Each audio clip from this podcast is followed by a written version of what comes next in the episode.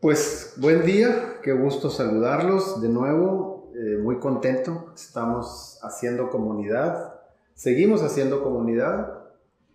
Antes que nada, muchas gracias a toda la gente que ha estado al contacto de las redes, mandando sus comentarios. Eh, estamos muy al pendiente de la gente que se está sumando en Estados Unidos y la comunidad que ya está caminando ahí con nosotros, ¿no? Y lo digo así en plural, porque esto es lo que quisiéramos, o sea, que seamos una comunidad donde podamos intercambiar, publicar, compartir, expresar. Yo creo que siendo más, ahora sí que como el eslogan lo hemos estado promocionando, ¿no? Todos somos uno. Y yo creo que estar acompañados ayuda en esto. Miren, hemos tocado temas muy interesantes en espacios anteriores. Hoy no es menos interesante es un tema que declaro no ser especialista clínicamente, pero sí le dediqué hace muchos años tiempo a este tema. A lo mejor sirve una anécdota aquí, pero durante la carrera, acuérdense que yo soy psicólogo de profesión, y yo trabajaba en un laboratorio, laboratorio de psicofisiología. Y ahí básicamente lo que estudiábamos era la relación entre el cuerpo y la mente. ¿no? O sea, todos los fenómenos fisiológicos y qué relación tenían con la psicología y con los estados de ánimo. Entonces, repasando por los temas que había ahí, no tengan duda que uno de los temas centrales, y miren que es un mega tema, es el asunto de el buen dormir. Eh, experiencia muy golpeada últimamente con este tema de la pandemia y de todo lo que hemos estado pasando. Uno de los síntomas, de hecho, que el año pasado investigamos en pulsos de audiencia amplia, eh, que nos lo fueron permitiendo, es que la gente estaba teniendo dificultades para dormir. Dormir tiene muchísimos significados, muchísimos significados, desde la parte fisiológica, energética, psicológica, orgánica, digestiva, emocional, física. Híjole, tiene muchos cortes y dimensiones. Eh, no será suficiente esto que vamos a compartir en este espacio, pero pues a lo mejor va a ser un pedazo que nos podamos llevar un poco de tarea, ¿no? Ya ustedes vieron en otro de los videos, visítenlo por favor, que tiene que ver con la gestión de la energía. Y acuérdense que uno de los puntos clave para gestionar la energía era administrar bien los descansos programados. Entonces, este tema de las pausas, bueno, pues qué descanso más y mejor programado que el sueño, que dormir bien, pues somos una criatura sui generis, ¿eh? original, dentro de la escala filogenética, porque dormimos mucho, pero mucho. Hagan cuentas, o sea, la tercera parte del día nos la pasamos dormidos, más o menos. Para que tengan una cifra así matemática, si viviéramos 60 años, 20 años estamos dormidos. O sea, vivimos 40. Tan. Está rara, ¿no? La matemática esta. ¿Por qué? ¿Por qué tanto? ¿Qué pasa en el sueño? ¿Por qué es tan importante? ¿Por qué tanto tiempo? ¿Por qué es tan inconsciente? Esa es una de las paradojas del sueño. ¿eh? Después vamos a tocar el tema de las paradojas de la muerte, con lo del principio de finitud que ya nos visitaron en otro video. Ese es otro tema totota, pero el sueño también tiene sus paradojas porque pareciera que es algo que deberíamos de respetar, cuidar, pero cuando te quedas dormido poco puedes hacer. Te quedaste dormido y tan tan. O sea, ¿cómo controlas si roncas, respiras mal, tienes pesadillas, te mueves mucho, descansas o no? Es difícil, ¿eh? Este tema. no creo que está tan sencillo. Seguro este tema va a dar para varios segmentos, pero bueno, ahí vamos compartiendo pedacitos de esto. Miren, Empecemos por un final. Un final es que dormir básicamente es un proceso de desaceleración. Desaceleración. El cerebro funciona con ondas eléctricas. Tenemos básicamente cuatro ondas eléctricas, ¿no? Beta, alfa, teta y delta. Entonces, las ondas eléctricas beta es cuando estamos despiertos, ahorita. Todos los que nos están viendo y estamos compartiendo. Alfa son ondas que tienen que ver con un estado de relajación y así van disminuyendo. Entonces, esto que acabo de decir no es nada trivial. Lo voy a traducir a una sugerencia práctica. Si dormir es un proceso de desaceleración, entonces para dormir, para llegar a dormir, para quedarse dormido, es importante que desaceleres durante el día al momento de llegar a tu sueño. O sea, si no desaceleras y estás con el teléfono, con la tele, con los pendientes, con el repaso del día, con la planeación de mañana, todo agitado, después de entrar eh, de una actividad física intensa, difícilmente el cerebro va a poder desacelerarse. Los bebés suelen ser muy predecibles en cómo se van preparando para dormir porque se les ponen los ojitos rojos y luego ya se ponen sensibles y luego se empiezan a agarrar la oreja y luego dan su vueltecita, agarran la colchita. Todos esos rituales de adultos los vamos perdiendo. Y creo que tenemos hábitos algo malitos para dormir, ¿no? Un ratito voy a hacer un par de sugerencias prácticas así de qué hacer para cuidar dormir mejor. Pero el primer gran concepto que quiero que se lleven es que dormir tiene que ver con desacelerar. Entonces, la sugerencia cero, cero, no la uno, la cero para dormir bien es cuida tu día. Cuida tu día. De repente queremos que el sueño de la noche le haga el milagro a todo lo acumulado durante el día. Estuviste tenso, mal comido, apurado, sin pausas, respirando mal, eh, con mucha contaminación psicológica mental, y tú esperas que al momento de poner la cabeza en la almohada o en la cama, entonces mágicamente, ya, restaurame, descánsame, desconéctame, eh, ayúdame. Pues no, es el mismo cuerpo, nuestra misma vida, entonces pues se quedan muchas cosas pendientes. ¿eh? Entonces no le carguen de más, no le carguen milagro de más al sueño en las noches, sino que cuidemos la calidad de nuestros días.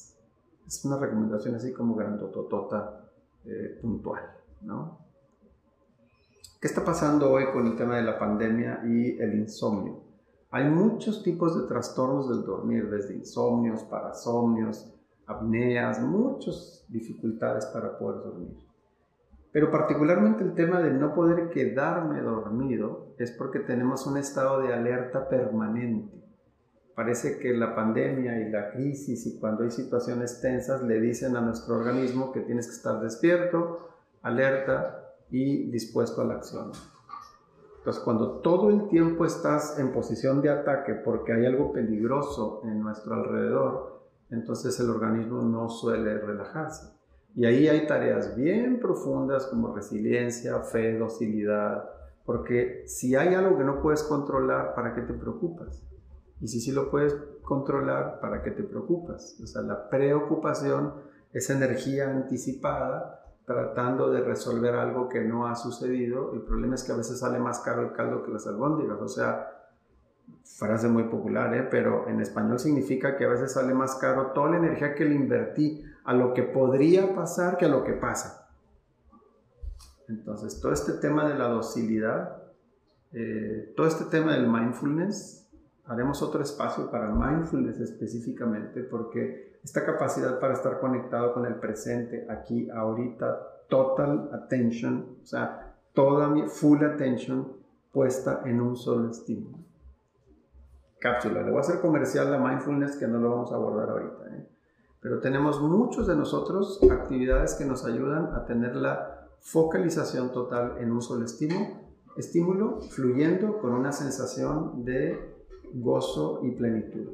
Eso a veces se llama jardinería, eso a veces se llama cocinar, eso a veces se llama oír música, eso a veces se llama manejar moto, eso a veces se llama fotografía, paisajismo, atardecer, you name it.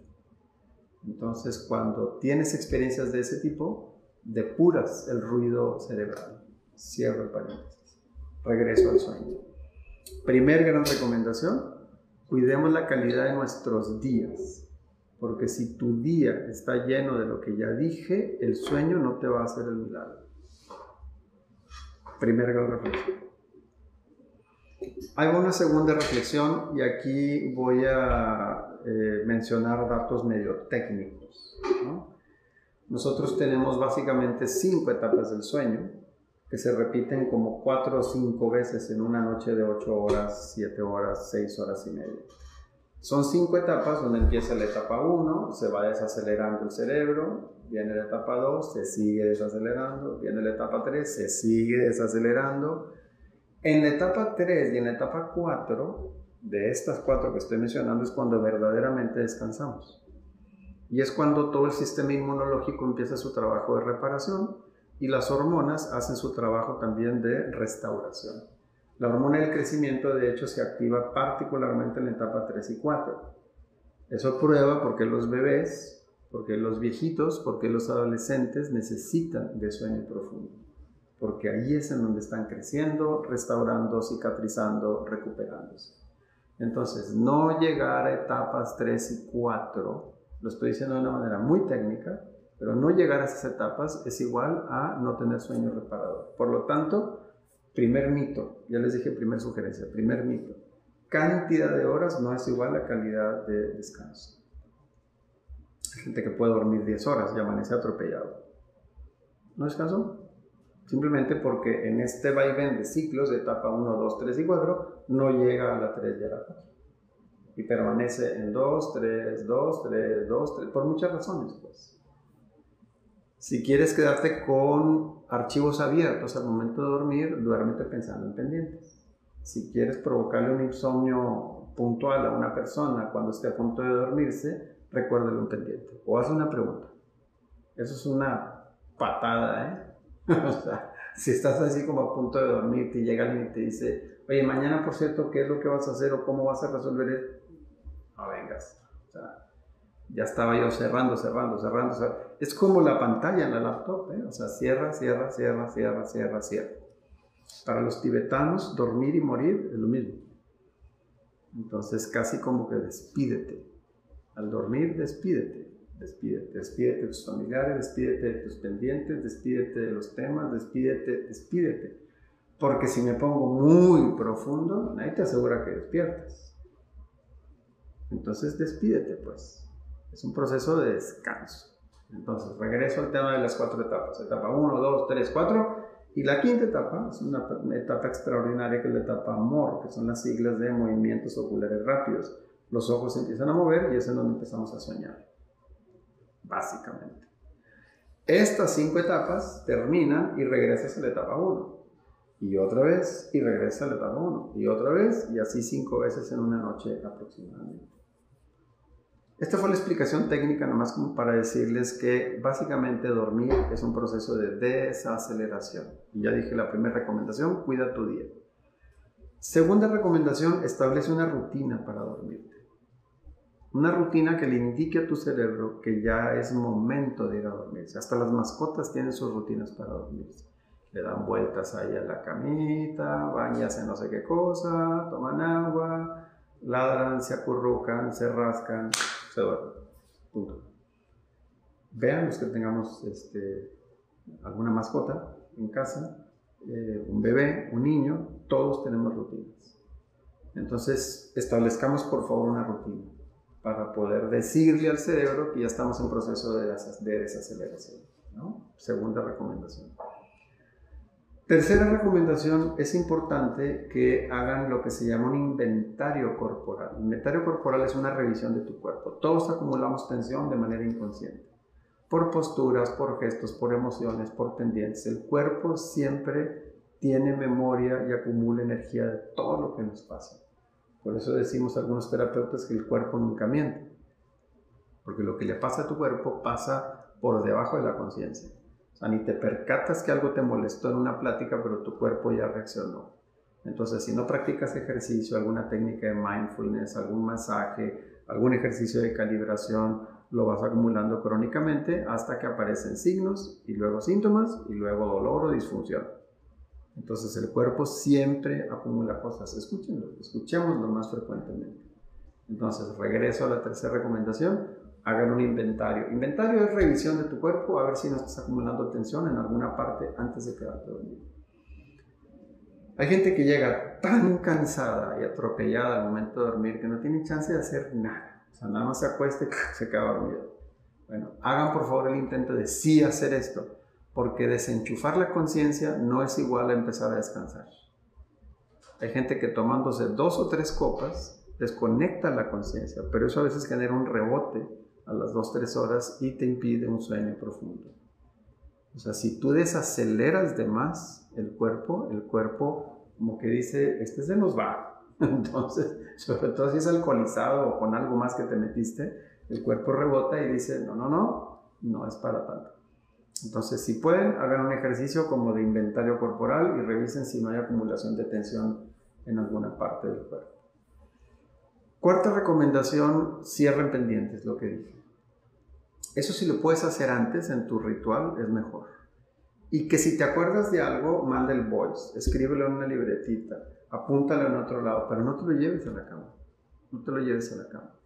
Está por demás decir que prohibido pelearse o incomodarse o asustarse o entristecerse. O sea, cualquier emoción que te sea contaminante para cada quien, pues por favor evítalo, ¿no? Y eso incluye que estás viendo en Netflix o en cualquier otra plataforma o en la tele o lo que sea antes de dormir, pues, ¿no? Parecería que para dormir, como estamos en un proceso no nada más de descanso, sino hasta de liberación del espíritu, si estuviéramos aquí en una clase mucho más profunda y complicada, les diría que dormir también parece que pasan cosas con nuestros cuerpos. Estoy diciendo algo muy complicado, ¿no? El cuerpo energético. Algunas teorías dicen que al dormir, pero sobre todo al soñar, hay un desprendimiento del cuerpo astral. Entonces uno viaja, ¿no? Por eso parece que cuando uno sueña pasan cosas y ve cosas y se anticipa cosas. ¿Quién sabe? Pero sea o no cierto, eh, mínimo biológicamente si es un proceso de descanso y desprendimiento. Entonces, cierra tus pendientes. Ten la rutina que quieras para no llevarte a la cama absolutamente nada. Y última recomendación, pero antes de la última voy a decir una antes de la cero. Y la cero es durante el día.